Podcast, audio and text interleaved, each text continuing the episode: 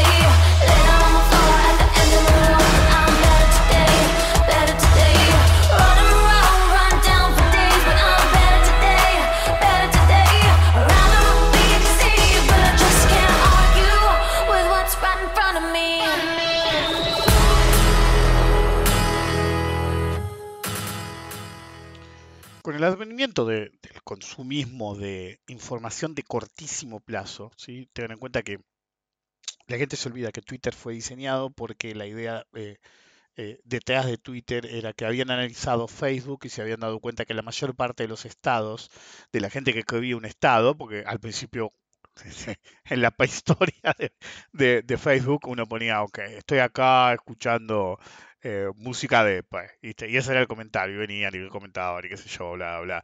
Pero era todo acerca de eso. Por eso llaman estados, ¿qué estás haciendo? Y normalmente eran eh, mensajes cortos, entonces los de Twitter habían analizado que más del 95%, o no me acuerdo qué porcentaje, pero altísimo, de todos esos estados tenía, no me acuerdo, 156 caracteres, el número original de Twitter.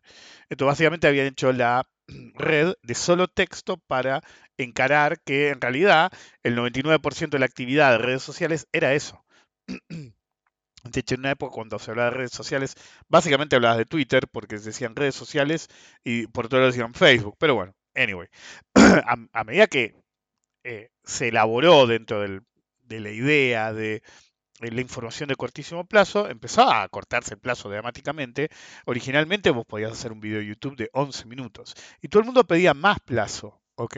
Por ejemplo, yo cuando subí un video relativamente largo, ustedes saben que no tengo problemas en hablar durante un rato largo, sea en video o en audio, em, la gente pedía más tiempo, pero bueno, en la vereda de enfrente estaban los que querían hacer cosas más breves. ¿Por qué? Porque no tenían nada que decir. Entonces, una civilización en la que te bombardean con contenido de 10 a 20 segundos, todos pueden aparentar que saben de qué hablan. En cambio, cuando vos realmente vas al mundo, al universo, a la dimensión de contenido de larga duración, te das cuenta enseguida quién sabe, quién no. Y vos podés decir, yo a veces me voy por las ramas, pero nunca hablo, no me voy por las ramas y dice, che, ¿sabes qué? Lo voy a hacer textual. Levanté la vista y estaba viendo el eslogan con el dinosaurio y, y sabés que en la entrepierna del dinosaurio parece que tuviera una chota. ¿Viste? Y empiezan a divagar, ¿viste? Como el unboxing y todas esas boludeces. ¿Ok? Entonces, em, cuanto más corto sea el contenido, más fácil disimular que o no es lo que decís que es, o realmente es muy malo.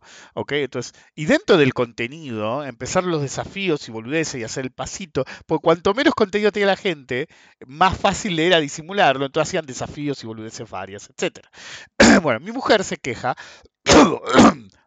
mierda, o se quejaba más antes, de las recetas de TikTok o ese tipo de contenido. Ella no usa el TikTok, pero ahorita ahora el- como Zuckerberg tuvo, Zuckerberg tiene ideas brillantes de copiarle cosas a otra persona. Entonces, bueno, las últimas fue la- los reels. En cualquier caso, entonces ella se quejaba de, no tanto ahora, pero antes, que venían y te decían, no, la super receta, qué sé yo. Y era como que, ya no la veía, pero ella me la describía. Es decir, agarran el bolte, pues, ponen agua, ponen huevo, eh, chasquean los dedos y tienen una torta. que engrudo la torta, decía ella indignada. Como yo me indigno con los lados del mercado, ella se indignaba con los lados de la receta. En cualquier caso, ese contenido breve da a entender que uno sabe de qué habla, pero el punto máximo de ese tipo de, de contenido culinario era que la gente que sabe algo de eso no es idiota. Entonces, lo que vos le agregues, que pongas, que agregues a la mezcla es clave. Si vos agregas pelotudeces, no puede salir bien. No podés decir puse agua, viste, que yo, un huevo y qué sé yo, este, azúcar. Nada más. Viste, no, mirá la torta que me dice. No podés hacer una torta con eso nada más. ¿Qué pones en la mezcla? Es clave.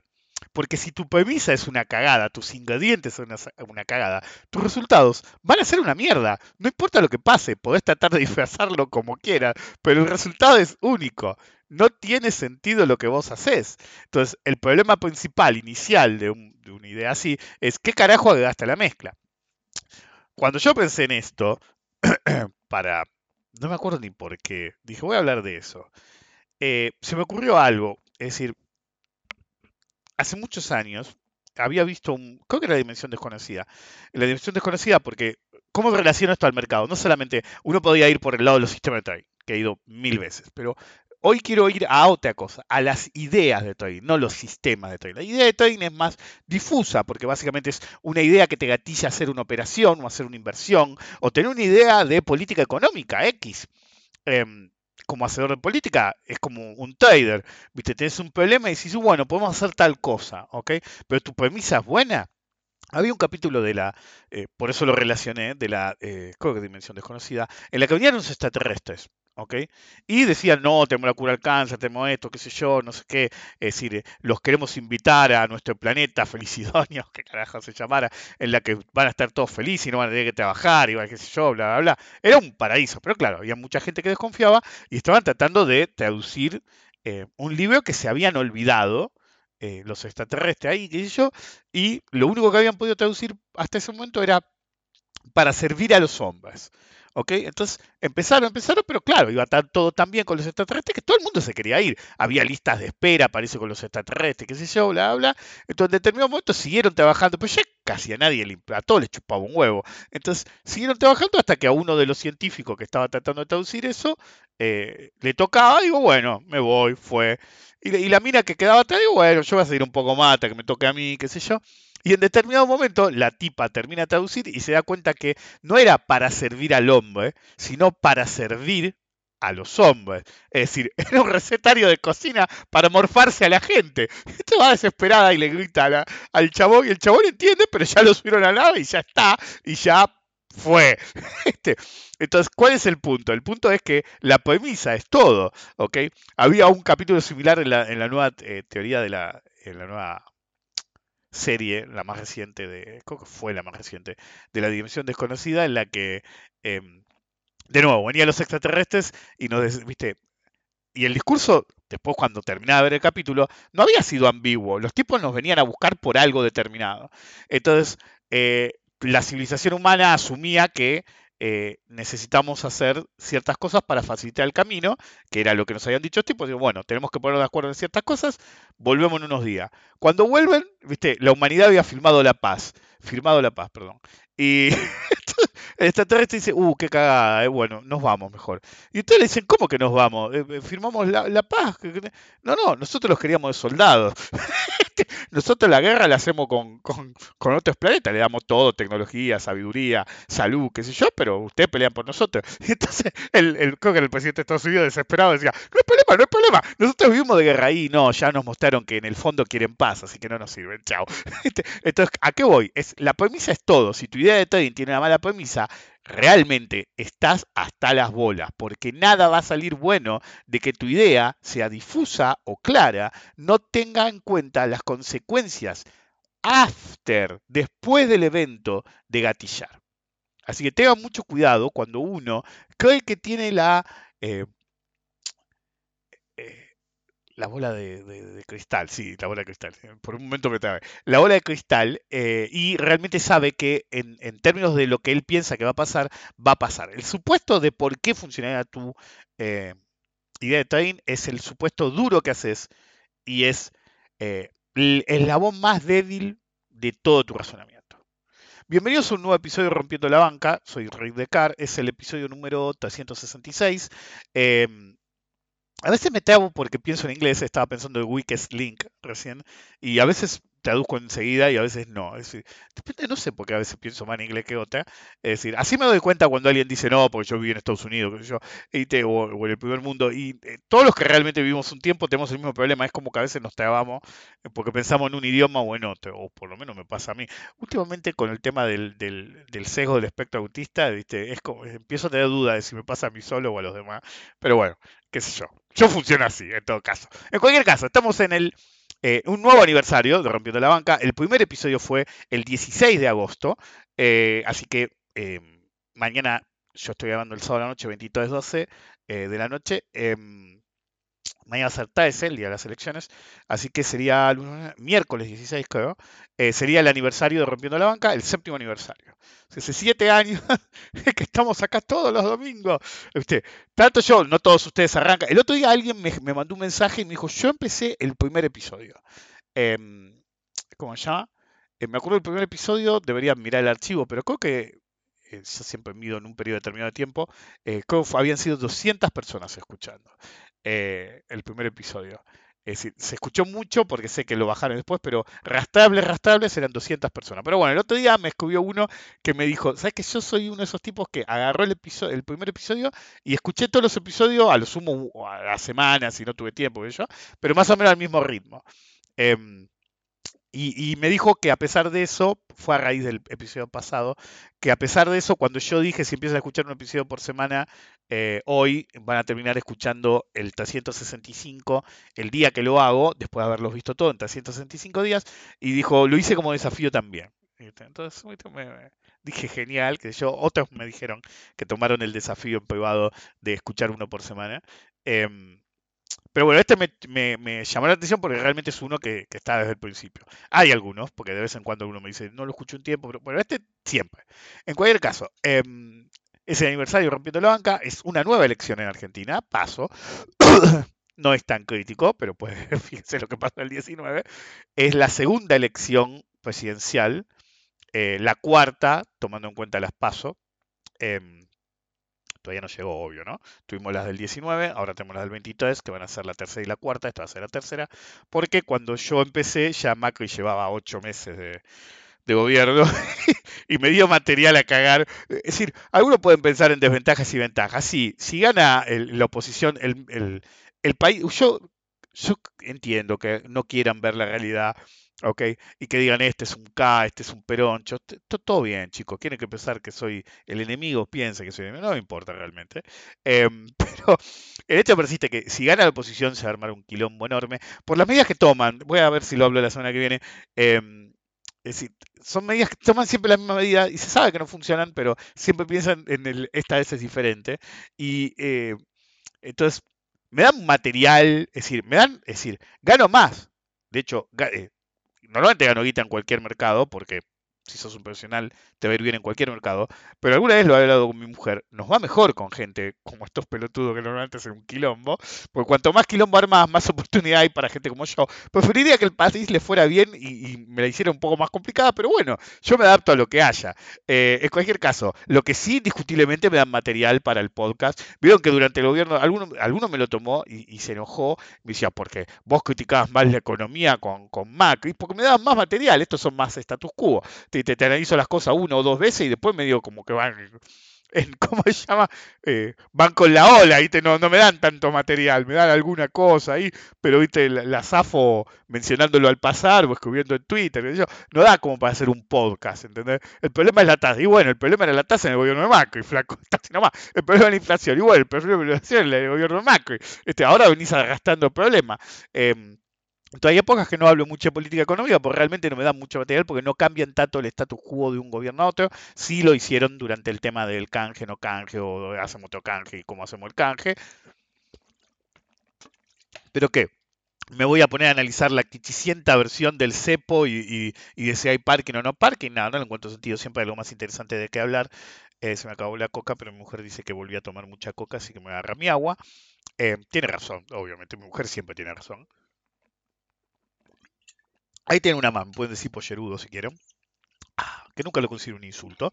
Em, anyway, em, entonces bueno, acá estamos, siete años después, con los mismos quilombos de siempre, ¿sí? En todo el mundo. ¿sí? Eh, Y, si usted escucha los primeros podcasts, realmente el mundo estaba mucho más ordenado hace siete años, pero eso tampoco es, norma, es, novedoso.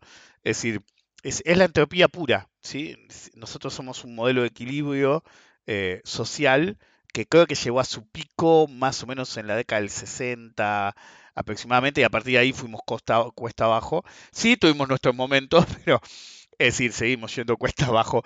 Uno nunca sabe dónde va a estar el mínimo, pero bueno, siempre puede bajar un poco más. Es como con la de WeWork. Que iba a hablar de WeWork cuando hicieron la IPO. Si yo dije que no tenían que hacer la IPO.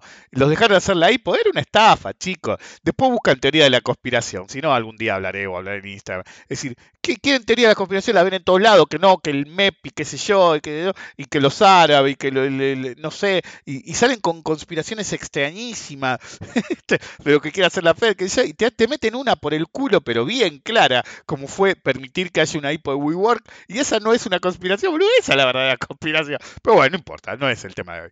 En cualquier caso, bienvenidos a un nuevo episodio de Rompiendo la Banca. Siete años después aquí estoy, firme eh, ante los embates de la vida y la realidad. Em, Recuerdo colaborar con la difusión del podcast por siete años más. Recuerden que tenemos, es decir, en un momento había varias paradas. Por ejemplo, me acuerdo cuando arranqué con el podcast em, en el episodio 1, que en el episodio 5, 10, 15, 20 y 25, cada cinco episodios te hacía como un especial. Entonces, uno que era el especial de bonos, otro que era el especial de opciones, uno fue un especial de volatilidad, me parece recordar los primeros podcasts. Entonces me parecía tan lejano el episodio 5. Después llegué a la de Car. eh, Gold Collection y boludo, ya aparecía una cantidad industrial. Y después de eso ya era el, año. Entonces, normalmente en, en cualquier año tengo eh, el, el de primero de año, porque siempre digo, por ejemplo, ahora estamos eh, en el séptimo aniversario, pero cuando arranquemos el primero de enero, voy a decir, como digo siempre yo, que mi mujer se queja del tema del aniversario, pero yo cuento en qué cantidad de años lo hice y lo, hice, lo voy a haber hecho en 16, 17, 18, 19, 20, 21, 22, 23, 24, va a ser el noveno año, porque si vos lo haces siempre sin pausa, y entraste en el noveno año, hermano, fue. Entonces, normalmente es el primero, el de Navidad, si cae cerca de la Navidad, por el famoso movimiento de Santa, el pan dulce y la mar en coche.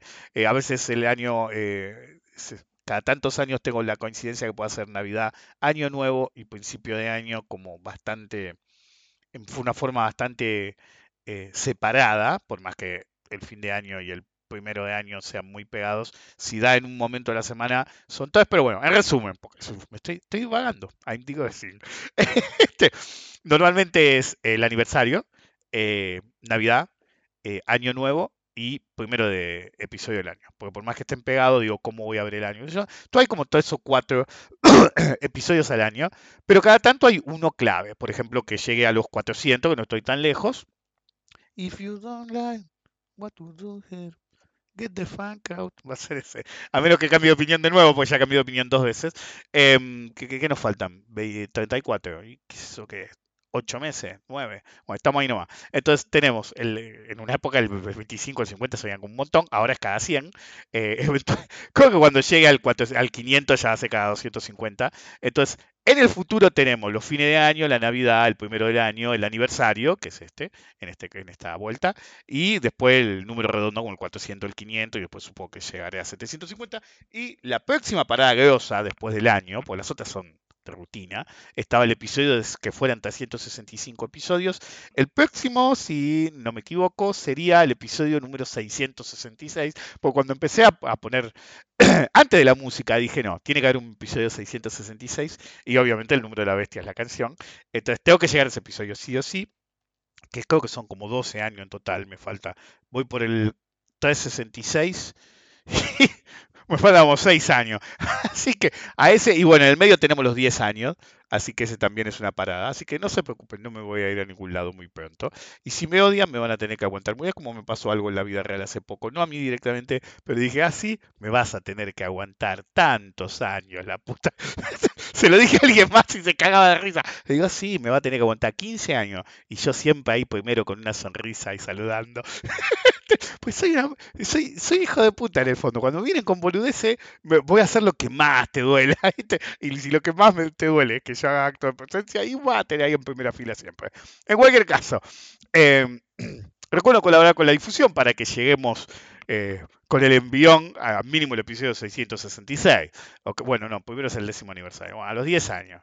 ¿Cuántos años voy a tener a los 10 años? Bueno, no sé. Si arranqué el 2016, eso va a ser el 2026, así que faltan 3 años y pico.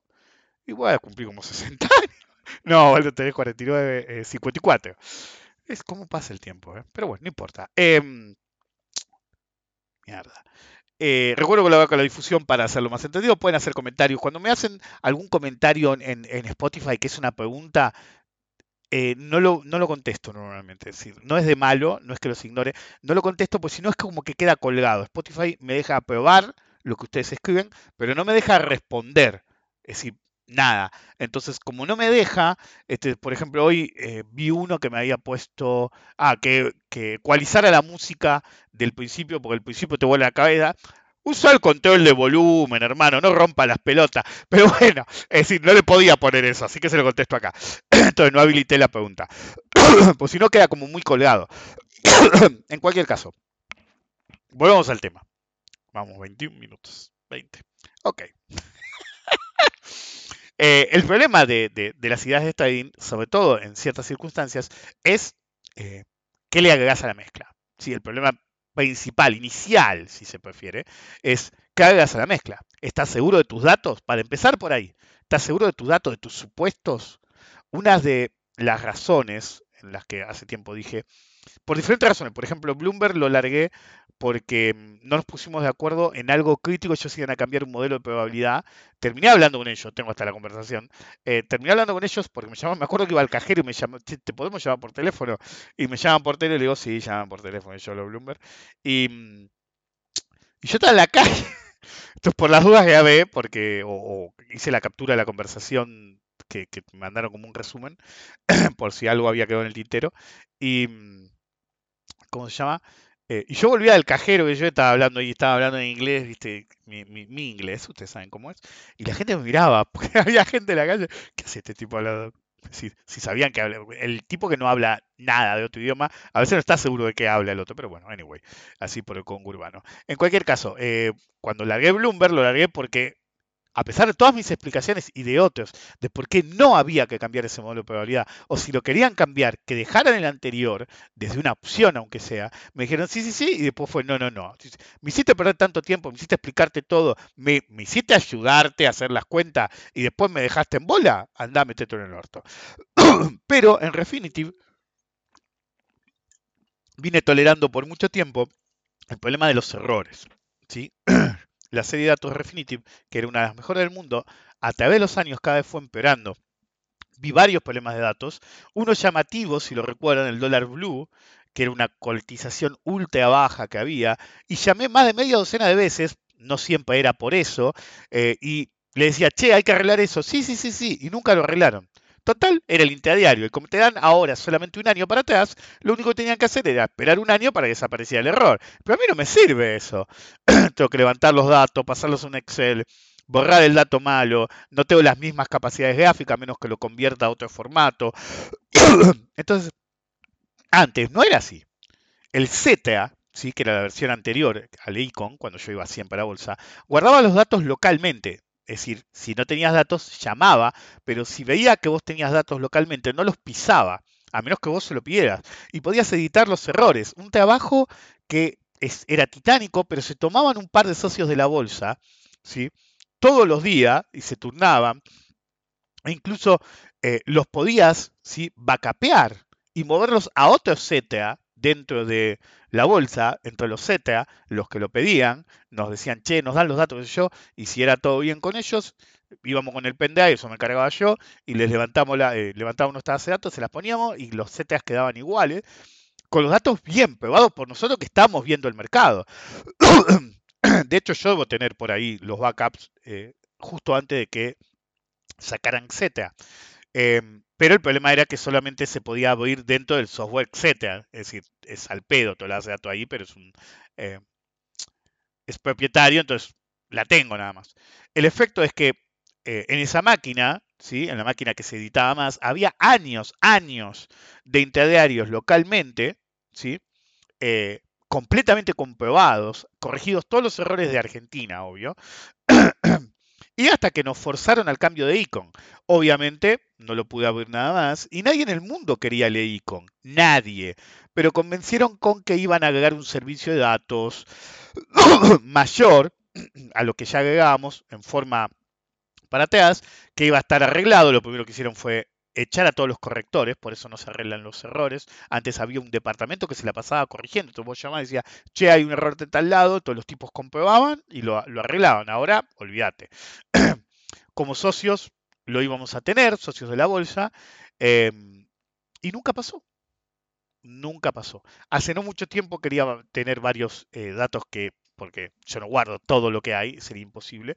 em, que quería probar con el Nexus, hice una búsqueda simple, ¿sí? porque me acordaba eh, que hablaban de eh, la cantidad de petabytes que tenían, lo cual era completamente irracional. Me acuerdo que lo dije en ese momento, decían, tenemos tantos petabytes, incluso si guardabas cada, cada eh, secuencia del libro completo en cada tick, no te daban petabytes, pero ponele. Así que pueden hacerlo ustedes mismos, ponen Refinitiv y petabyte y cito, porque lo busqué. Históricos consolidados de latencia baja que se remontan a 1996 con más de 45 petabytes de datos históricos. Cuando arrancaron eran 6 petabytes. Yo tengo la base de datos privada más grande del planeta, ¿sí? de todos los activos que me han interesado, no llego al terabyte. ¿Quedó claro? Es decir, y la tengo backupeada en diferentes lugares, sumo todo, incluso datos duplicados, y no llego al terabyte. Ocupa muy poco espacio los datos. El número no da, pero digamos que sí. Y los errores, porque echaste a todos los que corregían. Entonces, hace años que nadie arregla errores. Entonces, ¿de qué sirve la base de datos? Pero bueno, yo la quería igual, porque hay formas de eh, suavizar los errores vía código, si uno encuentra algo, eh, no automáticamente, lo que hace uno es generar un código, o sea, pedirle que te lo generan, que te genere alarmas en ciertos lugares, ¿ok? Que cumpla ciertas condiciones y vos vas a revisar esos lugares para saber si fue un error o no.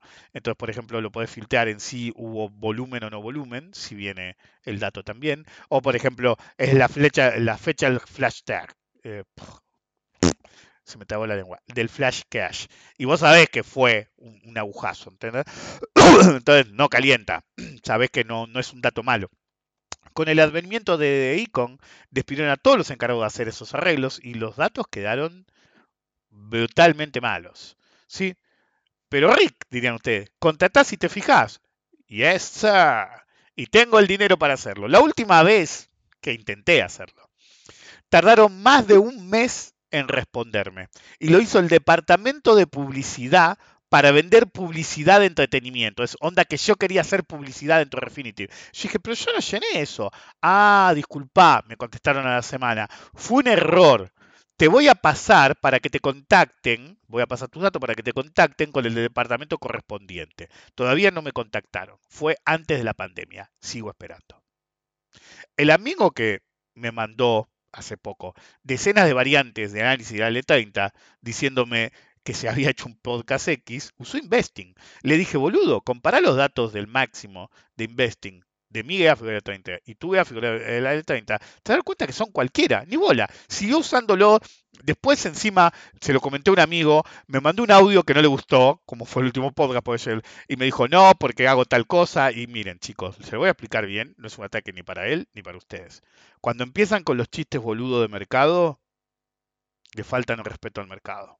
El mercado no perdona. Cuando empezás a ningunear al, al- al mercado porque estás al pedo y haces un chiste, que yo, yo nunca hago esos chistes. Es decir, yo me la paso haciendo chistes y nunca me río del mercado. Nos podemos reír entre nosotros de nosotros, pero nunca el mercado. Es una mala actitud. Entonces, ¿qué, es tan, qué válido es tu análisis? Vos podés ningunearme de que yo digo que una vez que metes el trade sos analista riesgo y no un trader en sí. Entonces no entendiste, si te reís de eso, no entendiste a qué voy. Y si no entendiste a qué voy, es un problema mayor. Mayor. Un problema de perseguir el último centavo porque crees que sos más vivo que el mercado en sí. Por más que te lo niegues a sí mismo, es lo que es. Entonces, ¿qué tan válido es tu análisis o sistema basado en datos basura poco confiables? Ninguno. No podés hablar de qué de manual fue, o qué bien se dio, o qué bien lo validó. si tus datos no son confiables?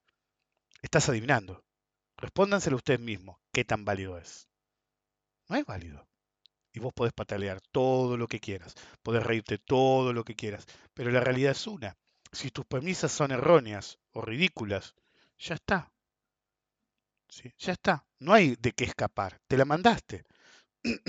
es lo mismo que, que muchos están esperando que hoy hable de las pasos en sí. Algo voy a hablar, obviamente, pero no lo veo tan crítico como lo tenía que haber- lo tuve que hacer en el 2019, que les advertí que no lo hicieran, porque iba a venir un, colapso mayor si no salía, o una baja en todo contexto. Si no, me caen, vayan a esa época. Hay tantas cosas que dije en esa época que. O fue un podcast que la verdad que no me acuerdo qué dije en dónde. Si ustedes me preguntan mañana qué dije hoy y no me acuerdo. Jugarse un evento nunca es un buen sistema de trading, jamás. En particular, un trade electoral de sesgo de pertenencia. Después, quién sabe, mañana puede ser un show del horror o no, si se juegan en extremo, que fue lo que pasó en el 19, o incluso si se juegan poquito, puede ser realmente un show del horror. Los momentos desesperados, eh, a veces pienso en inglés, los momentos desesperados, ¿sí? que nos chocan, que se vienen en contra nuestra, son los que nos pueden definir. Vos podés estar en un huracán, ¿ok? Y qué hagas en ese huracán es lo que te va a definir. Cómo salgas de ese huracán es lo que te va a definir. Ahora, el verdadero problema del trade electoral es que muchos hacen supuestos.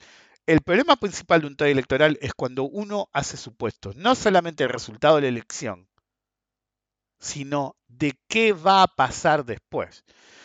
Hay una sola cosa peor que un trade electoral. ¿sí? El trade electoral es, va a ganar tal, y como tal va a ganar, el mercado va a actuar así. Normalmente es un cego de pertenencia. Los que creen que son dueños de la verdad dicen, si gana hoy en Argentina, ¿sí? todavía no son 23-33, pero ustedes lo van a escuchar, mañana, si gana esta elección, la oposición, ganaron los decentes. Es el mismo argumento de 2019. Entonces, si pasa eso, el mercado tiene que volar. Ese es el argumento. ¿ok? De hecho, se los caería más hoy, donde está el mercado hoy, en dólares, de lo que se los podía caer en ese momento que el mercado estaba al palo. Entonces, tenía más sentido jugarse hoy All-in que hace cuatro años. Igual no tiene sentido de todos modos, pero tenía menos sentido hacerlo hace cuatro años. Entonces, está mal en sí decir si gana tal, va a pasar tal cosa, sobre todo pensando que va a ganar tal simplemente porque es el sesgo político, eh, de tu preferencia. Entonces ya es malo, Pero hay un nivel más de ser un imbécil en términos de trades electorales. ¿ok? Está el trade electoral del que asume que sabe exactamente qué va a pasar en la elección, después de la elección, y qué medidas va a tomar el que venga después. Ese ya es un nivel de irracional que solamente se le puede dar al flaco que lo hizo. Hay más flacos, sí, hay muchos jugadores silenciosos que llegaron al mismo razonamiento. Enter the world of data manipulation. Hace muchos años, aproximadamente del 2015, yo le decía a la gente cuando me preguntaba a mí, el Instituto Argentino de Mercado de Capitales, bien conocido como IAMC, está haciendo a propósito algo. Está eligiendo un tipo de cambio que hace parecer que las paridades de los bonos son más altas de lo que son. Entonces, según el IAMC, la paridad de un bono era el 110%, el 120%. ¿ok?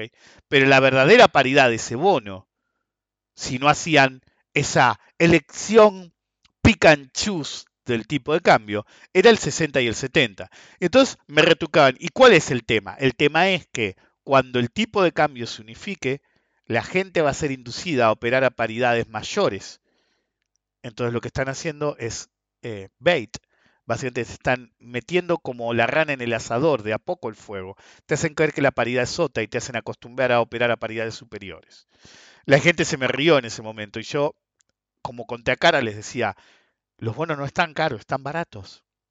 Sí, me acuerdo del RO15 concretamente. y de la A17.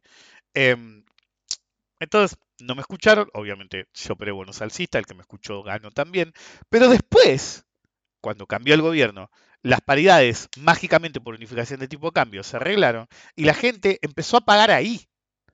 Y se sentía cómoda con paridad del 120% porque pensaban que se condecía con los números de los últimos años sin tener en cuenta el problema del tipo de cambio. Hoy el IAM hace exactamente lo mismo. Entonces muchos están apostando a la unificación del tipo de cambio. ¿ok? Es decir, muchos no hacen el trade electoral, electoral directo solo porque gane o no el partido que les gusta, que ya es un tema. ¿ok? Ya es un tema. Por ejemplo, cuando se diseñaron las PASO en Argentina, se hizo por algo concreto. Se buscaba influenciar a qué partido o a qué sesgo del partido que más probabilidad tenías de enfrentar vos querías más. Entonces, activamente los peronchos con una paso definida ellos no necesitaban votar a los peronchos. Iban y votaban a la oposición para apoyar al enemigo más débil. Es algo que podemos ver mañana. Que algún grupo decida que es mejor ir con la reta o, con Bull, o contra, contra la reta o contra Bullrich y vayan a votar a ese. Y básicamente te bajen el nivel de participación de Peroncho y digas, uy, mira, lo estamos pasando para arriba. Y en realidad lo que hicieron fue jugarte en contra en tu propia paso. Ya ha pasado. ¿Ok? ¿Por qué? Porque ¿qué aliciente tiene de votar a Massa si claramente Massa le va a pasar por arriba al otro, en teoría? ¿Ok? Entonces, si vos estás seguro de que va a ganar el candidato X, te- el voto estratégico es votar a la oposición, ¿sí? Se ha hecho ya esto para elegir al candidato más débil en lo posible. Te puede salir bien o no, pero no te va a salir mal porque tu candidato paso está prácticamente definido. De hecho, puede hacer que se confíe la oposición y que se muestre como una ventaja tener más votos de lo que deberían. Dicho esto, no quiero que piensen que estoy confiado de que van a ganar los peronchos. De, hecho, es de las pocas elecciones que estoy preocupado de que gane la oposición. No por las razones que muchos pueden pensar, es decir, por muchos piensan en la inflación, eso, yo me voy a adaptar a lo que sea, ¿ok? Pero me joda en términos de país a largo plazo. De país a largo plazo, lo peor que podemos hacer es votar a oposición, cada uno que vote quien sea. Ya he explicado por qué mi razonamiento, no me importa por qué. Fíjense que esta es eh, de las otras elecciones que ha, ha habido, no hice eh, podcast de política. ¿Se dieron cuenta? No quería influenciar de ningún modo. Digo lo que voy a hacer en público, lo dije en Twitter, pero, y creo que lo dije en algún podcast al pasar, lo estoy diciendo ahora en este mismo momento, de hecho, pero abiertamente nunca, eh, ha- no había hecho ningún podcast.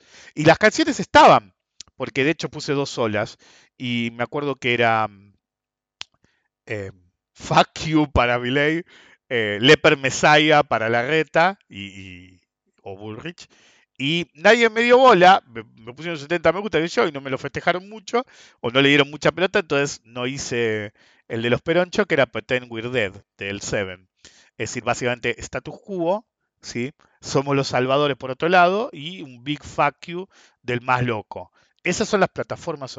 Es decir, si le hubieran mostrado más interés y yo hubiera hecho los podcasts, se lo resumo ahora. Las plataformas políticas actuales que se encuentran en colisión en Argentina son Fuck You, Fuck You and Fuck You de Milei. Son todos idiotas menos yo. Esa es su plataforma político-económica. Los Mesías leprosos, ¿sí? Ciegos guiando ciegos, de Cambiemos, o como quieran llamarse ahora. Y los otros pretendiendo estar muertos, fingiendo demencia y seguir en el status quo.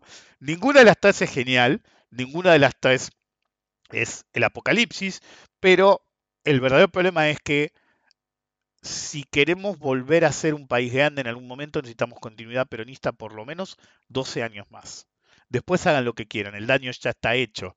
Sí, va a sonar feo que diga el daño ya está hecho, pero ya no podés dar marcha atrás en ciertas cosas. Y ese es el tema. Yo lo que quiero es cierta continuidad en ciertas cosas que sé que la oposición va a cortar. ¿sí? En términos productivos y a nivel país. Y me jode. Preferiría que no pasara. Pero igual, no quiero hablar del tema. Ustedes con que hable del tema y no hable del tema. en cualquier caso, ustedes voten a quien carajo se den cuenta, se eh, les guste, pero tengan en cuenta lo que pasó con Macri. Al cuarto año te puedes dar cuenta que la cagaste. Y ya el daño está hecho. Es decir, hoy estamos pagando los pecados del gobierno de Macri de quedarse vivos. Y como dijo Cristinita, es si sos un hijo de puta, le dijo básicamente, porque estamos viviendo el quilombo que armaste vos. Este, porque Alberto no tuvo los huevos de cortarlo. Ya lo dije en su momento. Podían cortar al principio del gobierno el quilombo que habían dejado los otros. No tuvieron los huevos para hacerlo. Y entonces, claro, ahora lo dicen, no, fue tu problema. Y dejaste pasar cuatro años. Vos podías solucionar. Entonces vos podés echarle la culpa al otro, pero vos no hiciste nada para solucionarlo. Es decir, jugaste al muerto a ver qué onda. En cualquier caso.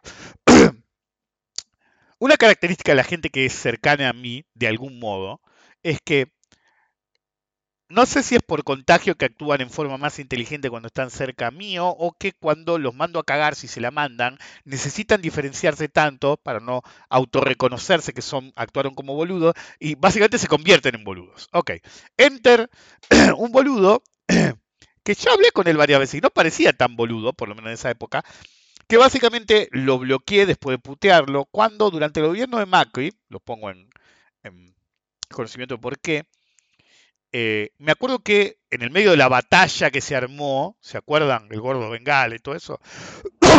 en una puerta del Congreso no dejaban entrar a Del Caño y no me acuerdo cuál más a su puesto de congresista. Y él y otros defendían la actitud de esos que no entran al Congreso, qué sé yo. Quiero que se les grabe algo. Cuando Macri era presidente, era mi presidente y el presidente de todos ustedes. Cuando Cristina era presidenta, era presidenta mía, de ustedes, de todos, hasta del más comunista. Cuando nosotros salimos de votar o no fuimos a votar y la elección termina, la persona que gana, diputados, senadores, todos son representantes nuestros. De todos. Ustedes pueden renegar de eso, pero si reniegan de eso, no entienden cómo funciona la democracia.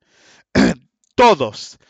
Del caño tenía que estar ahí adentro para hablar sus boludeces, lo dije en ese momento, para hablar cada pelotudez que quiere decir, cada cosa sin sentido que el tipo se la pasa diciendo. Tenía que estar ahí, porque nosotros como sociedad votamos lo suficiente para que ese tipo estuviera adentro diciendo pelotudeces. Y saben qué, vos necesitas a ese tipo diciendo esas pelotudeces. Porque si vos no tenés a ese tipo diciendo esas pelotudeces, los que se caen vivos y que se las saben todas, van a salirse con todas sus pelotudeces, que son tan pelotudas como la de los comunistas, ¿ok? Y van a arruinar el país. Entonces vos necesitas el equilibrio de un idiota que dice un montón de boludeces, pero básicamente contrarresta lo que se supone que no es ninguna boludez.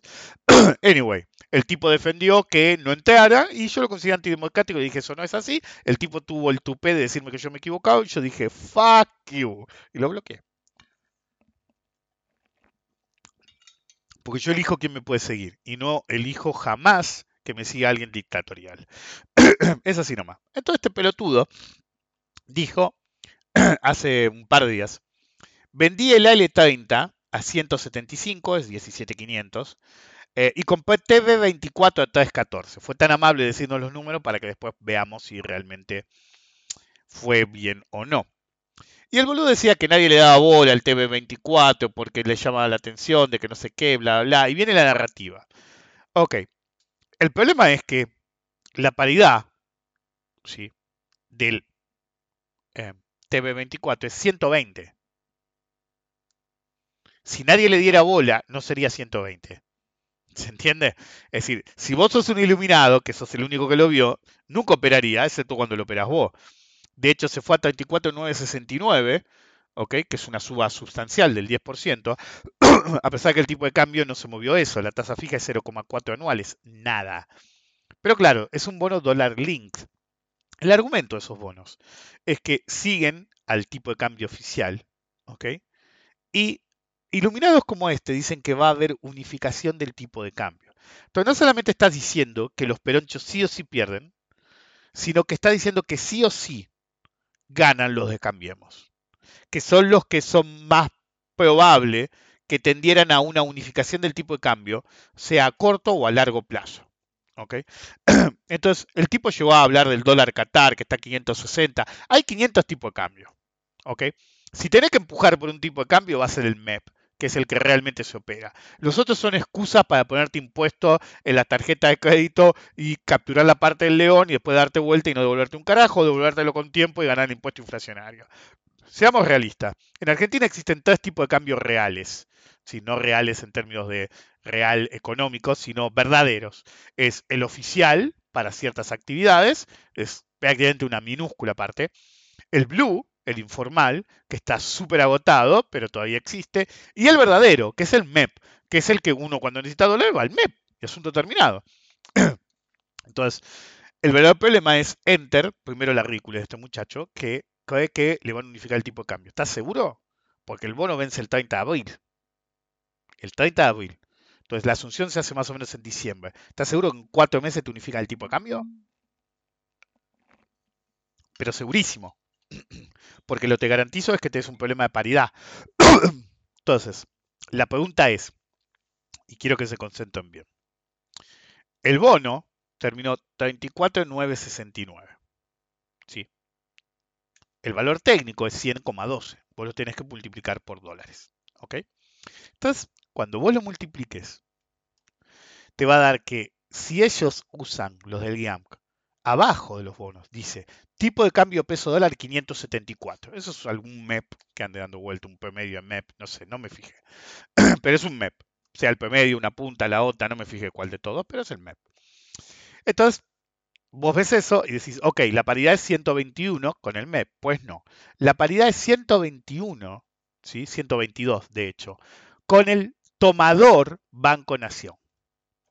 Así nomás. Entonces, vos tenés 121 de paridad a oficial Banco Nación.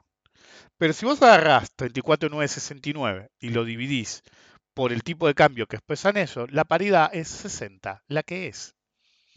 La paridad del bono, pequeños estúpidos que hagan esa cuenta, no es 121 o 122, es 60. Pero, a pesar de que no lo aclaran, usan el otro tipo de cambio porque es el pagadero, tiene sentido, pero te induce al error. pero al mismo tiempo, miren la paradoja. El AL30 tiene 30 de paridad, ¿sí? 31 de paridad. ¿ok? Entonces, si ustedes miran un gráfico del comparado, a ver su matriz ahora, usen la función comparar y ponen el TB24, van a ver que en los periodos en los que es más estable o en las zonas que paga cupón, el AL30, por más que paga poco cupón, se despega del TB24. ¿ok? Entonces, el problema de la comparación en vez del spread es que básicamente lo hace en términos porcentuales, pero van a ver que por momentos le gana un poco, ¿sí? más o menos estacionalmente eh, en el medio de cupones, ¿sí? al segundo mes de que pagó el cupón, el L30 tiene el pico en el cupón y después como que se va relajando. Y otro tiene un movimiento un poquito más estable porque básicamente sigue al tipo de cambio oficial. ¿ok? Pero el L30 normalmente le gana. Pero uno podría hacer el arbitraje TB24 L30 tranquilamente si usara eh, herramientas de arbitraje. No es algo imposible. ¿ok? Va a tener picos, va a tener pisos y eso permite el arbitraje. Pero ese no es el punto. El punto es que todavía falta para que, si ustedes me hubieran preguntado, yo les diría, la paridad del eh, TB24 debería ser 60-70% a esta altura de su vida. Y solamente da ese número usando el tipo de cambio MEP en vez del oficial. Entonces, uno puede ser suficientemente pelotudo como para asumir que es tan, pero tan, pero tan vivo que sabe exactamente quién va a ganar una elección. Ese ya es un problema. Es un problema del terreno de decir, yo sé más que ustedes, porque va a ganar mi partido político. ¿Ok? Esa es la base del trade electoral. Apostar, porque no es invertir, apostar al mercado pensando que va a darse el resultado que vos querés, solamente porque vos lo querés. ¿Ok? Ese es el primer problema. Pero el segundo problema es pensar que, dado que va a ganar quien vos pensás que va a ganar, van a hacer lo que vos querés que hagan. Por más que lo hayan insinuado, la unificación del tipo de cambio. ¿Por qué? El tercer punto de ridiculez en una idea de trading como esta es plantarse y decir que va a ganar Cambiemos, y que porque va a ganar Cambiemos, vos haces ese trade, y como va a ganar Cambiemos, van a unificar el tipo de cambio antes de que venza el bono. Porque lo harían. Tranquilamente pueden esperar a que venza el bono, ¿sí? Y permitir que corra un poco el tipo de cambio, seguro, pero esperar que venzan los bontes uno en abril y otro en septiembre, y después unificarte el tipo de cambio. Pero pongamos por un momento que no lo hagan. Te estás jugando un trade en pesos, atado al dólar, pero en pesos al fin. Un trade en pesos, ¿ok? Porque vos pusiste dólar, te emitieron en dólar, pero vos te van a pagar en pesos. En el mercado secundario pones pesos. En el gobierno, el sesgo de gobierno que te reperfiló cinco veces seguidas deuda en pesos a tasa fija en pesos. Como no te la licuaban suficientemente rápido, te reperfilaron. Para los que no son de Argentina, te lo defolteaban y te forzaban a agarrar otro bono más. Entonces, cada vez que estabas por vencer, te decían, ¿sabes qué? No te pagamos este mes, te pagamos dentro de tres meses, dentro de un año, ¿ok? Y así. y como son ley argentina, vos no podías hacer nada. Entonces, miren la ridiculez de esa idea de trading que no es el único, o la paridad no sería 122. De Naguen, tomás el MEP y la paridad es 60, pero no importa, eso es por un error del IAM de poner ahí ese número, poco felizmente. La realidad es que a vos te van a pagar a oficial y por eso 120 paridad es ridículo. Te estás jugando que va a tener una devaluación del 20% en los próximos 8 meses. No es imposible, obviamente, del oficial 20% en 8 meses. Para nada es imposible, ¿ok? Cuando cruzó 200, yo le dije, ojo que acá, acá va a acelerar. Y aceleró y ahora tenés 300. ¿ok? No es imposible que pase. Pero tu problema es que agarrás y abandonás un bono al 30 de paridad para pasarte a uno de 120 de paridad. Si pasa que el tipo de cambio oficial acompañe en 20%, el L30 va a subir más, boludo.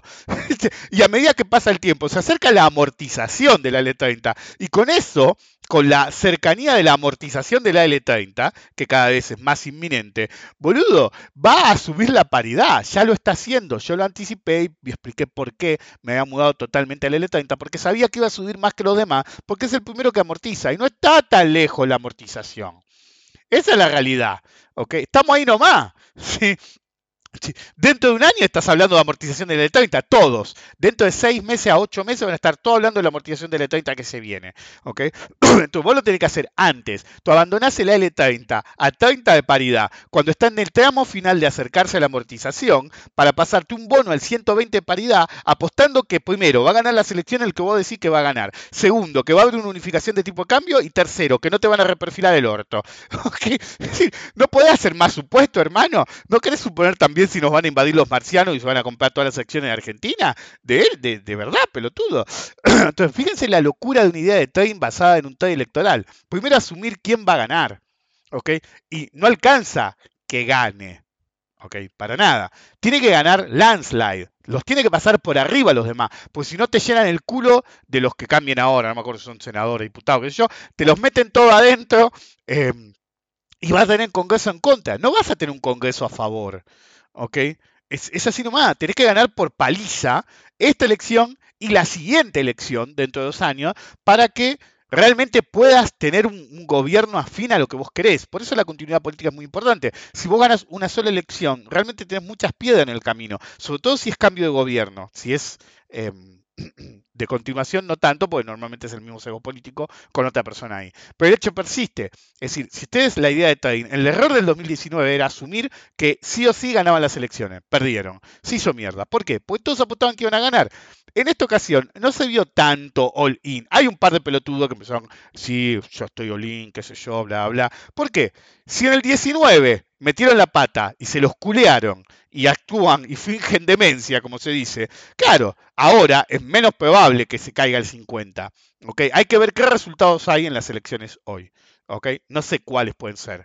Es decir, es bastante impredecible esta vez porque como hay... Eh, y le funciona a Milei también, lo que pasa es que la, el sesgo político de Milei no va a usar esa herramienta, ¿ok? De, estratégica de eh, tratar de afectar, es decir, usted tiene que tener en cuenta, de los políticos centrales, los que tienen más oportunidad de ser presidenciables, los dos principales, y el que va a quedar en la loma del ojete como Milei, por más que renieguen de eso, eh, los únicos que están con una indecisión en las pasos son los de Cambiemos, ¿ok? Entonces, las puntas, ¿sí? Los K, como les gusta llamarlo, aunque ya no son K por un lado, y los mileístas por el otro, podrían usar sus votos estratégicamente para elegir al que consideran más débil de Cambiemos y pasarlos por arriba después, ¿ok? Entonces, el verdadero problema de una paso pública, que para eso fueron diseñadas, es que en los otros que no tengan tanta pelea en las pasos pueden actuar estratégicamente votando a los otros. No es muy seguro ¿sí? el resultado de paso versus el resultado presidencial. Puede haber comportamiento estratégico de grandes grupos organizados de militantes para afectar al que puede ser afectado. Y el que puede ser afectado es el de Cambiemos. Entonces, si vos jugás las cartas bien, Minasa cambiemos mañana. ¿Ok? Entonces, no sé qué tanto comportamiento estratégico de ese tipo va a haber. Puede haber o no, uno nunca sabe. Puede haber marginal, puede haber fuerte, pero algo va a haber, seguro. Porque es como ir a cagarle. Es como en Deadpool, ¿viste? Pero antes que fuera Deadpool, el olvidable Wolverine en que eh. Deadpool, antes de ser Deadpool, le decía, sí, todo bien con ese, pero cuando vos entrás a la fiesta de casamiento de tu exnovia con una espada, todos se van a acordar. Bueno, este es igual, ¿ok? Es el momento de meterte en la fiesta del otro y cagarle el asado, literalmente. ¿Ok? Entonces, uno no puede estar bien seguro de qué resultados vas a tener ahí. Es llamativo que los peronchos no hayan emitido... em, como en otras ocasiones lo han hecho, encuestas afines a ellos. Es un silencio ensordecedor, por así decirlo, lo cual da mucho que pensar.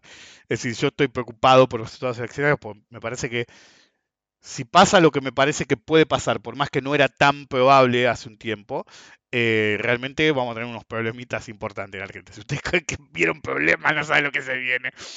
Este, eh, en cualquier caso, em, el verdadero problema está en que cuando uno es tan irracional como para jugarse una elección, sobre todo una paso, pues las presidenciales son más definitivas, le puede pasar lo que pasó en el 2019. No veo tanto jugándose hasta las bolas en una dirección. Tampoco se vio en el mercado, se vio de hecho buscar más cobertura, se vio de hecho más gente queriendo cerrar posiciones, pasándose a dólar y el lunes veo, se vio mucho eso. Por eso aflojó un poco el mercado, el mercado no terminó al palo, si bien el de 30 comió cupón y subió más que otros bonos, era totalmente eh, autogenerado por la aproximación de cambio de cartera en función de em, la proximidad de amortización. Entonces, no es muy definido. Puede haber sorpresas, puede haber sorpresas, de acuerdo a qué sorpresa sea, cómo se comporta el mercado, pero no va a haber, eh, lo que no habría sería un colapso o una supersuba. ¿Cuándo hay un colapso, una supersuba? La supersuba se puede dar, obvio, pero el colapso es cuando estaban todos comprados y de golpe no salió y salen todos a reventar. No veo la posibilidad que salgan todos a reventar. Puede haber una baja fuerte, puede haber una baja fuerte, puede haber una suba fuerte, puede haber una suba fuerte, pero nada muy, muy alterable. ¿Se entiende? Porque no se vio gente muy para un lado, muy para otra. Hay un par que serían yo hago lean, obvio, porque si se les da se van a a gloriar de que hacen lean, y si de nuevo no salió, lo harán la próxima, ¿ok? Y esta vez, Jugizafac, ¿ok? La gente se olvida. De hecho, hubo una elección en el medio que eh, se jugaron más moderadamente y yo dije, si se les da, eh, no van a ganar, y de hecho pasó, se les dio y no ganaron, porque también estaban muy cegados, no tanto como el 19, pero muy cegados y pasó lo que tenía que pasar. Entonces, el verdadero problema de una elección como esta es que no sabes si va a haber voto estratégico para alterar las chances de otro grupo político o cada uno va a votar el suyo. Si cada uno va a votar el suyo, puede ser bastante parejo. Y algunos lo van a ver positivo, otros lo van a ver negativo. Si todos lo van a leer como quieran leerlo, en definitiva, las pasos son así el hecho que no veo que haya mucha gente en una dirección u otra, veo mucho boludo queriendo tener ideas de trading superadoras como esta de me pasa el TB24 por haber una unificación de tipo de cambio. Tú estás asumiendo que va a ganar el que unifica el tipo de cambio y que después lo va a hacer. Y es el tipo que en su sesgo político anterior y la gente que está rodeándolo favorecían reperfilada. Entonces, ¿por qué no te iban a reperfilar, boludo? Este, fíjense lo que la locura. Es decir, es un sesgo político que te reperfiló una y otra vez. Es decir, es algo que dije siempre. Insisten con que te van a defoltear los K y los K no te defoltearon nunca, boludo. Pagaron, pagaron y pagaron. Es decir, solamente puedes hablar de default peroncho, ¿viste? de Perón en su momento, ¿viste? Es decir, los peronistas normalmente pagan la deuda para sacarte de encima, porque además si no pagaron se les viene la noche porque los defenestarían mal. Los que te defoltean constantemente son el sesgo que hoy es oposición. Te defoltean una y otra vez. Entonces, si vos sos un inversor y votás derecha, estás en el horno, sos un boludo. Es decir, no vas a estar mejor, vas a estar peor. Y te vas a dar cuenta en el momento. Mi tipo de pelotudo preferido fue, durante el gobierno de Macri, cuando vinieron los tarifazos, un tipo, cuando empezó a debatir conmigo, les tenía más paciencia en esa época, empezó a debatir conmigo en Twitter y en determinado momento conmigo y con mi mujer. Y en determinado momento, cuando quedó encerrado en boludo, vos votaste que te te volaran la cabeza en incrementos tarifarios? El tipo nos contestó, sí, yo voté esto.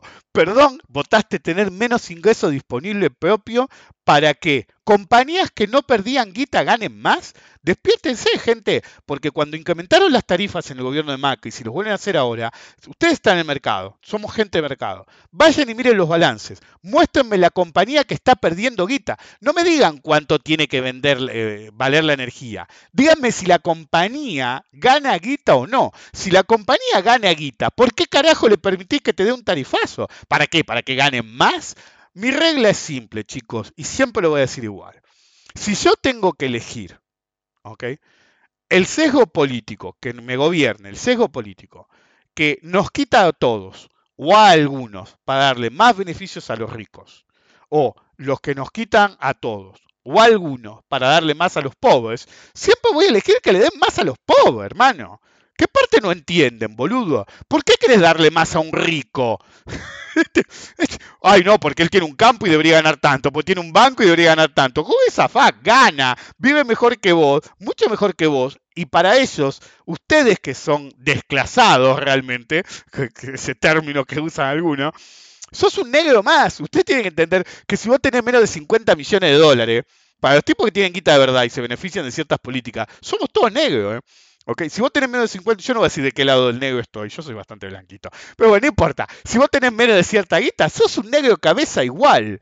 ¿Ok? Y sos peor que un negro cabeza. Porque sos un negro cabeza de un iPhone, pues sos un negro cabeza que vive en Palermo. Entonces le jodés más vos que el negro que vive en una villa y usa un A7 con la pantalla partida. Entonces despiértense. Cuando vayan a votar, hoy, mañana o en el futuro, no voten a favor de los que tienen, siempre de los que no no están defendiendo el capitalismo. Están defendiendo un montón de, gente que no necesita más guita de la que tiene, pero va a tratar de tener toda la guita que tenga. Pero no va a ir a pelearla a él. Te va a hacer pelearla a vos en Twitter, en la vida. Te va a hacer cagarte a trompada y putearte con un montón de gente vos. Y las consecuencias negativas de los planes económicos que imponen para beneficiarse, no las sufren ellos, las sufren ustedes. Yo me voy a adaptar, vivo adaptándome. Mi negocio es adaptarme. Y voy a ganar guita igual. ¿ok? Yo no soy, es decir, la gente que es como yo, no va a tener problema. Pero ustedes que la pelean, la van a pelear más. ¿Para qué? ¿Para un rico? Really, motherfucker. Cuando hagan ideas de trading, tengan en cuenta eso. Primero, tenés que ser realista. No te puedes jugar a que sabes quién va a ganar. Está demostrado que de vez en cuando la vas a pifiar. Y mucho más que la que no pifia. Después, incluso si te da lo que vos esperabas. No podés operar algo que valga, incluso en el mejor caso, 60 de paridad, con algo que vende, eh, eh, vale 30 de paridad. ¿Ok? Así no se opera, boludo. ¿Qué parte no entienden? ¿Por qué? Porque te jugás a lo tercero que van a unificar el tipo de cambio. ¿Y cómo sabes que lo van a unificar? Incluso si te lo dijeron, ¿cómo sabes que van a cumplir? ¿Cómo sabes que cuándo lo van a unificar? ¿Cómo lo van a unificar? Y aún más, se le estás pidiendo la unificación al sesgo político que si unifica, primero probablemente te reperfile, porque lo hicieron impunemente una y otra vez. Y cuando los reperfilaban, los mismos boludos que tienen estas ideas, decían, este país, no, ¿cómo van a hacer? Qué chanchada, qué yo. Y te la comiste igual y pusiste el culo. Pusiste el culo. Es así nomás. ¿Para qué vas a ponerle el culo para un rico? Mantén tu culo intacto y vota bien, flaco. No la próxima.